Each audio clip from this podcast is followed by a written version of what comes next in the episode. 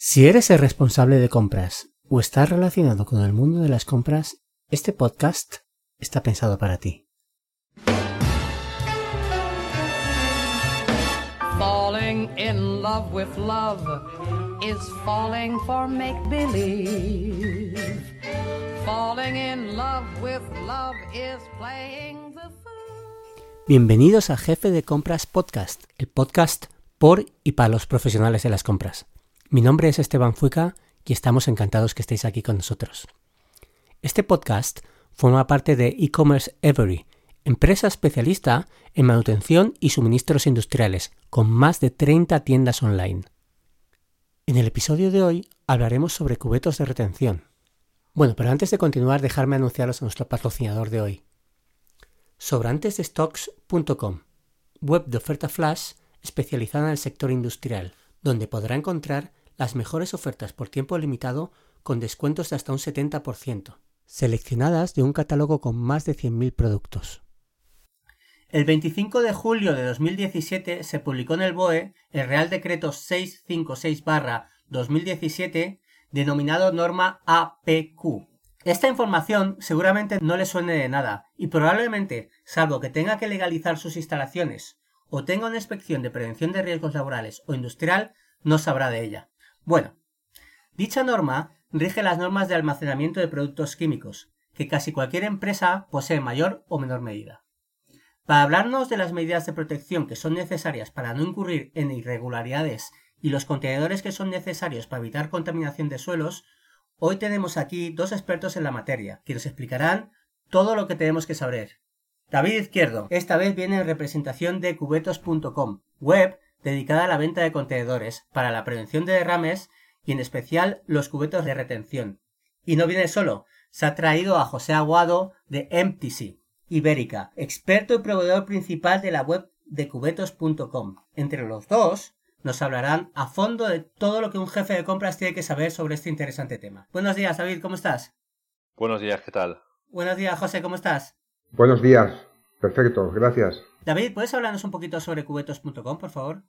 Sí, eh, cubetos.com es una web específica de, para cubetos de retención, armarios de retención, almacenes y también hay algo de producto para, para solventes para prevención de derrames, para recoger cuando ha habido un accidente, recoger el, producto que se ha caído al suelo. Eh, allí pues ayudamos a las empresas a, solucionar sus problemas en, para cumplir la, normativa. José, ¿nos puedes hablar un poquito sobre MTC Ibérica? MTC es una, es una empresa, es una multinacional europea que se dedica a la fabricación de productos relacionados con la prevención y manipulación de productos químicos. Es una multinacional eh, europea, tiene, eh, unos centros de, tiene varios centros de producción repartidos en Europa y a través de estos centros de producción pues eh, se fabricamos los diferentes tipos de material relacionado con todo lo que sea prevenir y manipular cualquier tipo de producto químico. ¿Podrían explicarnos más en profundidad qué vendría a ser la norma APQ? La normativa APQ, almacenamiento de productos químicos, es la normativa actual vigente que regula todo lo que tenga relación con el almacenamiento de productos químicos. Y dentro de esta norma hay un apartado que se define como sistemas de contención que define exactamente cómo tenemos que tener los diferentes envases que contienen productos químicos, sean de la naturaleza que sean. Dentro, dentro de este apartado, denominado sistemas de contención, te explica exactamente lo que es un cubeto de retención, que no viene a ser nada más que otra cosa que una solución para poder contener estos derrames. en definitiva, un cubeto de retención es como un recipiente de seguridad móvil sobre el cual se colocan los diferentes envases que contienen los productos químicos, garrafas, bidones, cubicontenedores, etc., y que sirve para contener derrames. Y la, la, la, tipología de este tipo de cubeto y las características es lo que viene eh, definido dentro del, de lo que es la APQ, que es la normativa vigente para este tipo de productos. ¿Y qué capacidad de retención debe tener un cubeto de retención? El cubeto de retención tiene que tener una capacidad de al menos un, el envase más grande que, que, tenga encima. Si tiene, por ejemplo, un bidón de 220 litros, es el más grande, pues serían 220 litros o un 10% del total de los envases. Esa es la, norma que hay para, la capacidad de retención. Y tengo entendido que los cubetos suelen ser de plástico o de metal, ¿no? ¿Por qué se debe usar el uno o el otro? ¿Por qué se tiene que usar de plástico o por qué se tiene que usar de metal? Mm, Nos lo va a definir el tipo de producto químico que contengan los envases que van encima del cubeto. Por decirlo de una forma más, mm, más entendible, eh, cualquier cubeto de retención serviría para cualquier tipo de producto químico, excepto si es un producto corrosivo, que ha de ser siempre de polietileno, o si es un producto inflamable, que se recomienda que sea siempre de acero. Exceptuando estos dos tipos de productos, en realidad cualquier tipo de cubeto, bien sea de polietileno o de acero, iría bien para cualquier tipo de producto químico. Eh, hace años yo tenía un proveedor que cogía los contenedores eh, metálicos y los recubría con una especie de, de material para que sirvieran también para corrosivos. ¿Sabes algo de esto? Sí, correcto. Eh, hay, hay veces que de- dependiendo, porque claro, todo, todo va en función del tipo de producto que se tenga que almacenar, el número de envases y la cantidad de envases y la capacidad de los envases. ¿Qué ocurre? Que muchas veces, cuando tenemos toda esta información, pues a lo mejor el cubeto de retención no es la mejor solución para tener este tipo de material y tenemos que recurrir a otro tipo de cubeto que tiene que ser de acero, como puede ser, por ejemplo, un armario con puertas Vale. que dentro tiene un cubeto. Que, eh, entonces, cuando llega, cuando llega esta situación, como no se puede decidir el material, entonces estos cubetos, la parte interior va forrado con una especie de resina, que en realidad es un vinilester. Eh, exacto, ¿eh? exacto. Es, es un vinilester que con esto lo que hacemos es que reforzamos la parte interior del cubeto de acero para que pueda soportar productos corrosivos. Vale, yo es que tenía un proveedor que lo hacía así, sé que los metálicos los recubría con, con un tipo de resina y tal, y hacía que sirvieran también para tema de corrosivos. Ahora, últimamente no, no, no he visto mucho de eso, pero No, no deja de ser una solución cuando por las características del tipo de armario o cubeto que se tiene que elegir no puede ser de polietileno. Pero en principio, en principio, en principio, para envases de cantidades pequeñas siempre se recomienda para productos corrosivos que sea de polietileno. de polietileno, correcto. Sí, porque el polietileno, el polietileno aguanta cualquier tipo de producto corrosivo. Sí, es curioso que parece más débil, ¿no? El polietileno que el metal y sin embargo aguanta más tipo de producto. Sí, aparentemente puede decir, bueno, como esto no deja de ser entre comillas un plástico, parece que sea algo mucho más débil. Sí, parece que sea frágil, pero Incluso la capacidad de, de peso que puede llegar a aguantar un cubeto de, de pla- de plástico, entre comillas, de polietileno, eh, muchas veces es superior al peso que aguanta un cubeto de acero. los cubetos de retención, yo cuando lo, lo he visto, la mayoría se hacen con rotomoldeo, ¿no? Se suelen hacer con, con el sistema de rotomoldeo. Bueno, en, en realidad la mayoría se hacen mm, por inyección. El rotomoldeo, Ah, por inyección. Sí. Pensaba que los hacíais de rotomoldeo. nosotros, nosotros solo fabricamos eh, cubetos de polietileno rotomoldeados, pero es una característica, nue- es una característica nuestra de Emtisi. La diferencia entre el rotomoldeo y la inyección es que el rotomoldeo es un plástico que ad- admite golpes y tiene, una, y tiene una protección frente a, la- a- los rayos solares UVA que te permiten que este cubeto pueda estar en el exterior sin que se deteriore. Ah, vale, correcto. Los, cubetos que está- los cubetos que están hechos por inyección pues son aparentemente más duros, más rígidos, pero soportan peor los golpes. Bueno, pero eso igual es más por el tipo de plástico que lleva a la hora de hacerlo, ¿no? Supongo. Eh, eh, si es polietileno, polipropileno. Normalmente el polipropileno es, es más eh, como más cristal, ¿no? Cuando se cae tiene más tendencia a la rotura que polietileno, ¿no? Exact- es- Exacto. Eh, esto suele ocurrir cuando es por inyección, porque al, ser, al ser plástico inyectado es, más, es, es más duro el plástico y entonces al mínimo golpe lo que hace es que se rescrabaja. Es como un cubo cuando se nos cae al suelo que se raja.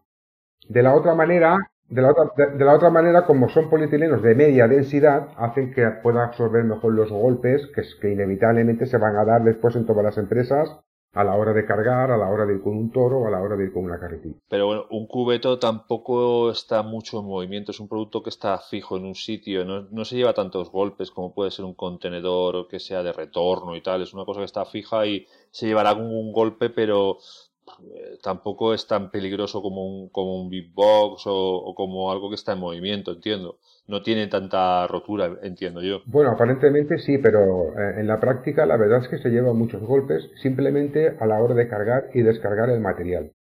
¿Eh? Cuando, cuando, tenemos, cuando tenemos un cubeto que lleva encima una cuba de mil litros, el señor que va con el toro al descargar y cargar, a lo largo del tiempo es inevitable que le va a dar golpe. O con las uñas del toro o con el propio palet del cúbico contenedor. Si lo atraviesa con la pala de la carretilla, ya da igual que sea de polietileno, que de polipropileno, que sea de acero, lo, lo atravesará igual. Yo he visto atravesar contenedores metálicos con la pala de la carretilla. Sí, sí, sí, sí, muchas veces ha ocurrido. José, ¿tú sabes la durabilidad media que tiene cada tipo? La durabilidad puede ser ilimitado. Todo va a ir en función del mantenimiento que se le dé.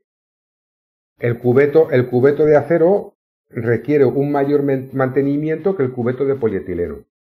El cubeto de acero solamente... Se tiene que pintar y... Claro, se tiene que pintar. Va a depender si está expuesto al sol o está dentro o... Los cubetos de polietileno, aunque esté expuesto al sol, llevan un tratamiento especial para absorber los rayos UVA del sol. No le va a afectar en cuanto a la durabilidad y en cuanto a la limitidad. Yo, yo dudo mucho que una empresa repinte en un cubeto de metal nunca.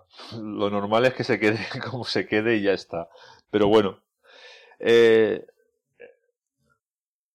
sí, a ver, si se oxida al final acabará haciéndose un agujero y acabará teniendo fugas, claro. Normal. ¿Cuándo se recomienda pasar de un cubeto a un almacén con retención? Eso, eso va a depender de la cantidad de producto que se tenga que almacenar. Cuando la cantidad es muy importante, entonces ya podemos empezar a estudiar la posibilidad de poner un, de poner un contenedor en vez de un cubeto de, de retención. De todas formas, para, para, poder llegar a esta conclusión, primero, bueno, se tendría que hacer un estudio sobre las necesidades de almacenamiento. Eh, sobre todo las necesidades de almacenamiento, el espacio disponible, el tipo de producto y entonces, y también la cantidad de producto. Esto nos va a determinar cuándo va a ser mucho más factible, mucho más económico el pasar a un contenedor de almacenamiento que no a un cubeto. Y, puede ser que se pongan fuera eh, almacenes exteriores por tema también de prevención de incendios y cosas así porque yo veo que cuando son residuos peligrosos tienden a tenerlos en los patios en vez de tenerlos dentro del, almacén. Se aconseja siempre poder ponerlo en el exterior. De todas formas, la normativa también contempla que un almacén para productos inflamables pueda estar en el interior. Todo esto es lo que he comentado anteriormente, que va a estar en función pues, del espacio disponible, del tipo de producto y hay empresas que sí te pueden permitir el tener en el exterior un almacén para productos químicos y otras empresas, por la estructura de espacio que tienen, no le es posible, pero la normativa sí que te permite poder tenerlo cumpliendo con esta normativa dentro del interior de las empresas. Cuando hablamos de inflamables, ¿qué significa la sigla RF90? Eh, retención al fuego 90 minutos, ¿no? Sería. Eh, concretamente resistencia al fuego. RF quiere decir la resistencia al fuego que posee ese armario. Acompañado del número, el número te va a decir los minutos de resistencia, por ejemplo, R, RF90 quiere decir resistencia al fuego 90 minutos. Vamos, básicamente que tienes 90 minutos para salir corriendo antes de que explote, ¿no? básicamente lo que quiere decir es que en teoría ese armario puede estar envuelto en llamas durante 90 minutos sin que el producto de dentro se vea afectado. Claro. ¿Y, cómo se consigue esta resistencia al fuego? La resistencia al fuego eh, se consigue con una especie de paneles de fibra de vidrio eh, que van puestos, vamos a decir, lo que sería la pared de un armario, no dejan de ser dos chapas de, acero, y entre las dos chapas de acero se crea como una especie de cámara, y esta cámara va recubierta por una especie de fibra de vidrio. El grosor de esta fibra de vidrio es lo que, nos va, lo que nos va a determinar la resistencia al fuego de ese armario. Si ponemos un grosor de 60 milímetros, el armario va a tener una resistencia al fuego de 60 minutos. Si ponemos un grosor de 90 milímetros, la resistencia va a ser de 90 eh, minutos. Una pregunta, cuando se detecta un incendio, ¿esos almacenes, esos armarios se cierran solos o, depende de modelo? Los almacenes que nosotros denominamos para envases menores, que son los almacenes, que son los armarios, más que almacenes son armarios para productos inflamables que se suele ver en casi todo tipo de industria, estos armarios llevan un fusible que cuando detectan una temperatura superior a 74 grados se derriten y automáticamente cierran las puertas de los armarios. Ah, por, eso valen lo que valen, claro. Sí, claro. porque llevan ahí cierta tecnología. Claro. Después, en los almacenes grandes, donde tenemos miles de productos químicos, este sistema de apertura, perdón, este sistema de cierre automático de puertas también se puede adaptar. En, en, principio, los grandes almacenes no lo llevan porque los grandes almacenes están destinados exclusivamente a tener almacenado el producto.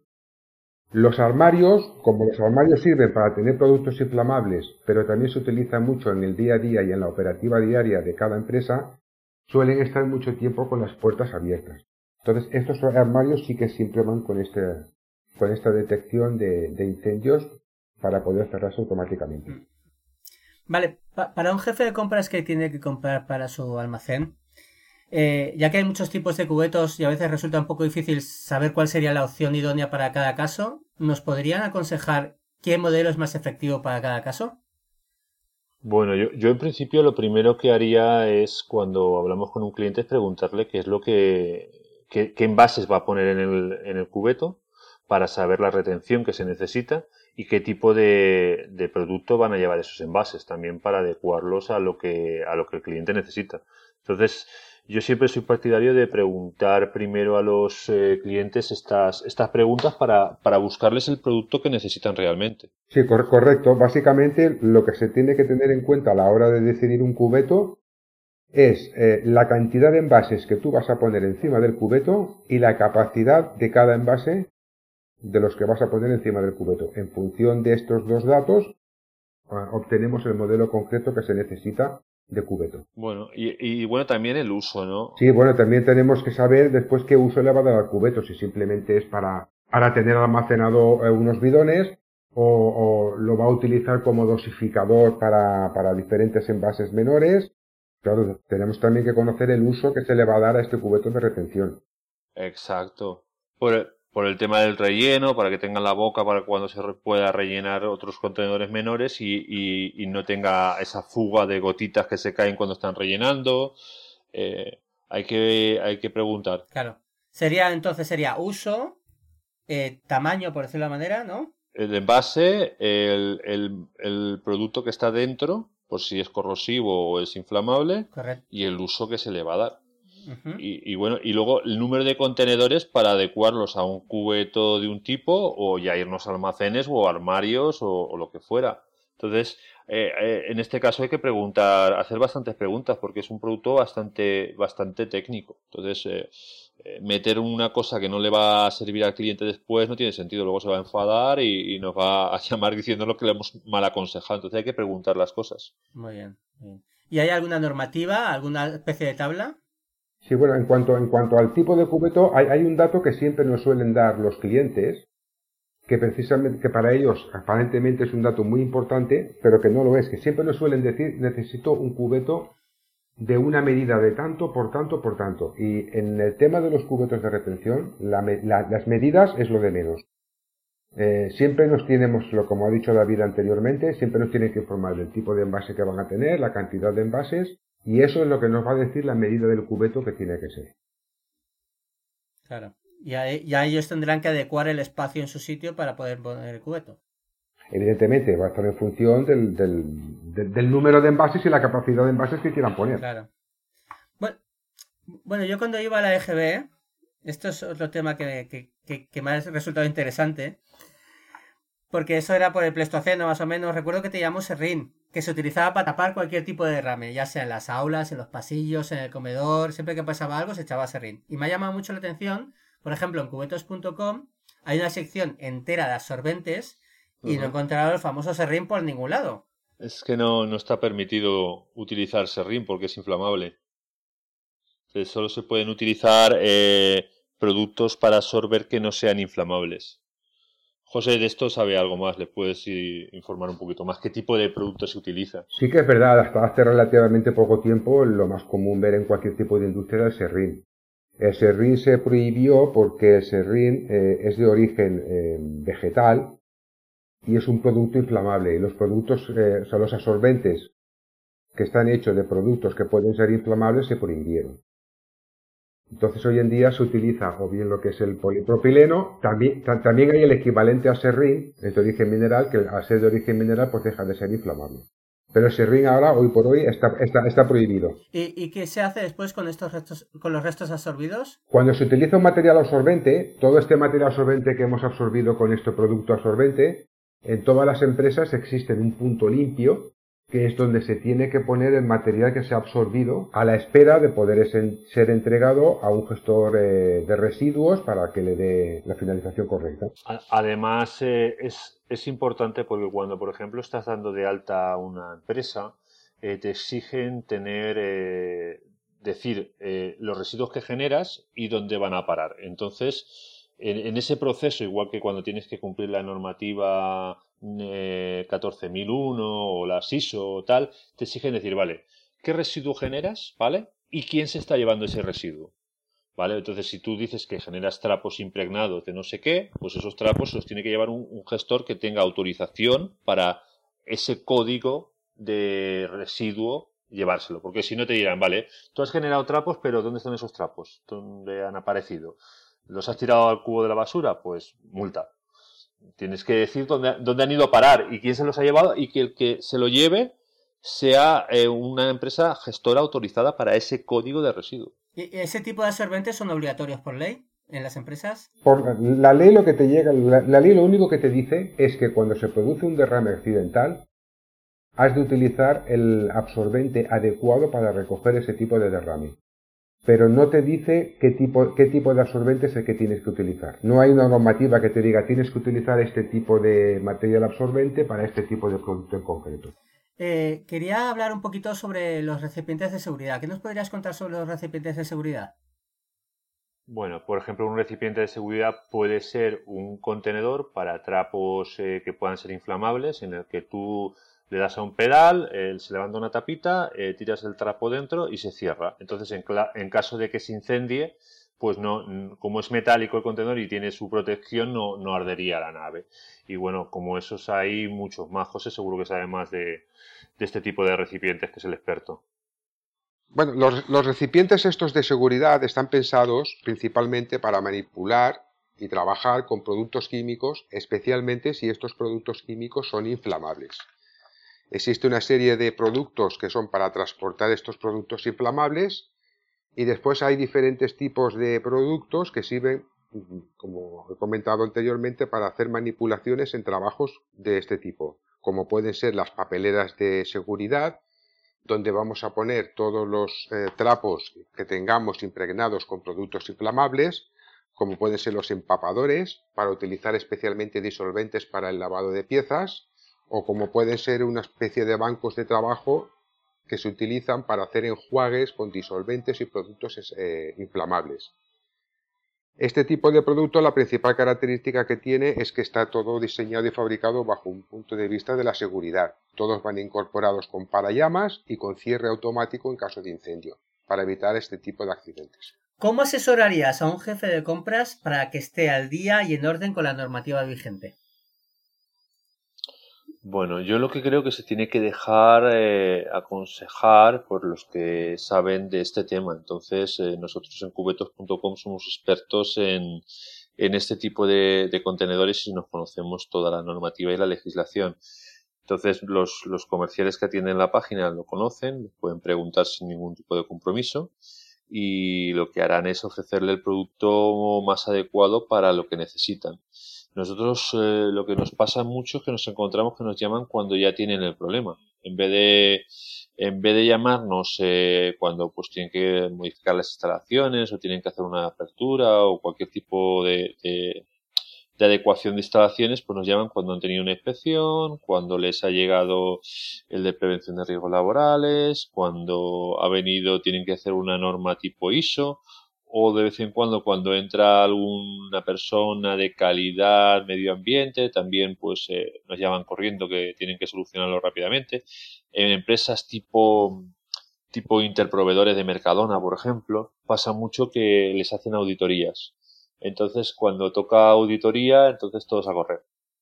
Eh, y eso suele pasar mucho. Eh, tengo una auditoría me han dicho que necesito esto y lo necesito para allá. Entonces nos toca correr y buscarle la el cubeto rápidamente para que lo tengan solucionado.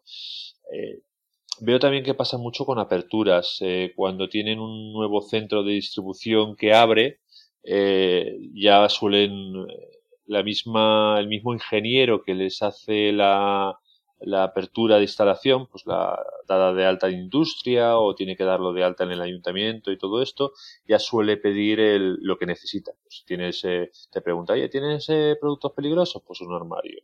¿Tienes eh, productos que pueden, líquidos que pueden ir al suelo y pueden contaminar? Pues necesitas esto. Te lo suelen pedir cuando abren también. Sí que nos pasa. Claro. Sí, dime. Claro, esto sería que queda claro que prevenir es mejor que curar. Claro, prevenir es mejor que curar porque te ahorras luego el, el, el correprisas y la, y la multa o, o, lo que sea. Claro, que, que, que tiene que quedar claro que, que, que, hay que cumplir con las normativas, que si no luego te puede caer una buena multa. Claro. Exacto, y bueno, y que hay empresas que necesitan eh, tener ciertas eh, normativas de calidad para poder vender a otros clientes, pues que hay clientes que te digan, oye, si no tienes la ISO 9001 o la ISO 14001 no me puedes vender. Entonces, tienen que cumplir las normativas porque es una, un método de calidad para, para acceder a otros clientes, no solamente porque se lo exija la ley, pero bueno, la ley se lo exige.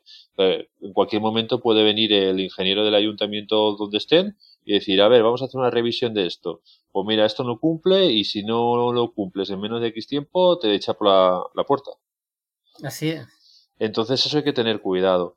Yo eh, lo que sí que veo que hay empresas que, clientes nuestras, que una vez que empiezan, ¿vale? Que ya se dan cuenta de que necesitan esto, cuando abren un nuevo centro, pues el jefe de compra ya lo sabe, porque ya le ha sucedido esto antes y directamente te llama y te dice, mira, tengo que abrir un nuevo centro en tal sitio, voy a necesitar contenedores para esto, esto, esto y esto. Y conforme van abriendo centros, pues es como una, una tarea más. Es, vale, eh, necesitamos estanterías para poner los palés, pero también necesitamos los juguetos de retención y, y los eh, absorbentes y los eh, armarios para, para evitar. Sobre todo si, si se dedican a, a tema de químicos o tienen ciertos productos que son recurrentes, que los tienen en todos los, los centros que abren. Claro, claro. Muy bien, muy bien, muy bien. ¿Puedes contar alguna anécdota? No hace falta entrar en detalles de nombres ni nada. ¿Alguna anécdota que te haya pasado con algún jefe de compras? Eh, concretamente con los productos, esto que estábamos hablando últimamente de los productos estos de seguridad, había una empresa que nos pidieron unos, unos, eh, unos botes para utilizar disolventes que no eran de seguridad y bueno, saltó una chispa eléctrica y hubo dos empleados que acabaron con las manos quemadas precisamente porque esa chispa saltó en el disolvente y hubo un incendio. Y después también nos hemos, encontrado, nos hemos encontrado con casos que hay muchos eh, clientes que nos dicen, bueno, como el cubeto de retención tiene que tener una capacidad mm, al envase mayor de lo que se ponemos encima, pues ha habido clientes que, mm, con tal de hacer un ajuste económico, nos hemos llegado a encontrar un cubeto de retención para un GRG y encima de ese GRG poner otro y encima de ese GRG poner otro y tener tres GRGs en altura. Con lo que la falta de norma de seguridad era terrible. Pero bueno, sí, te vas encontrando con muchos casos así. Oye, Jesús, quisiera darte las gracias por, por estar aquí con nosotros. Agradezco mucho tu Nada, hombre, para mí ha sido... Sí, para mí ha sido un placer poder estar aquí con vosotros y compartir, compartir este momento. Pues, pues, pues nada, José, muchas gracias por todo. Estamos en contacto, ¿de acuerdo? Muchas gracias, un saludo. Perfecto, Esteban. De nada, un saludo. David, muchas gracias. Muchas gracias a ti. Hasta otra. Cuídate mucho.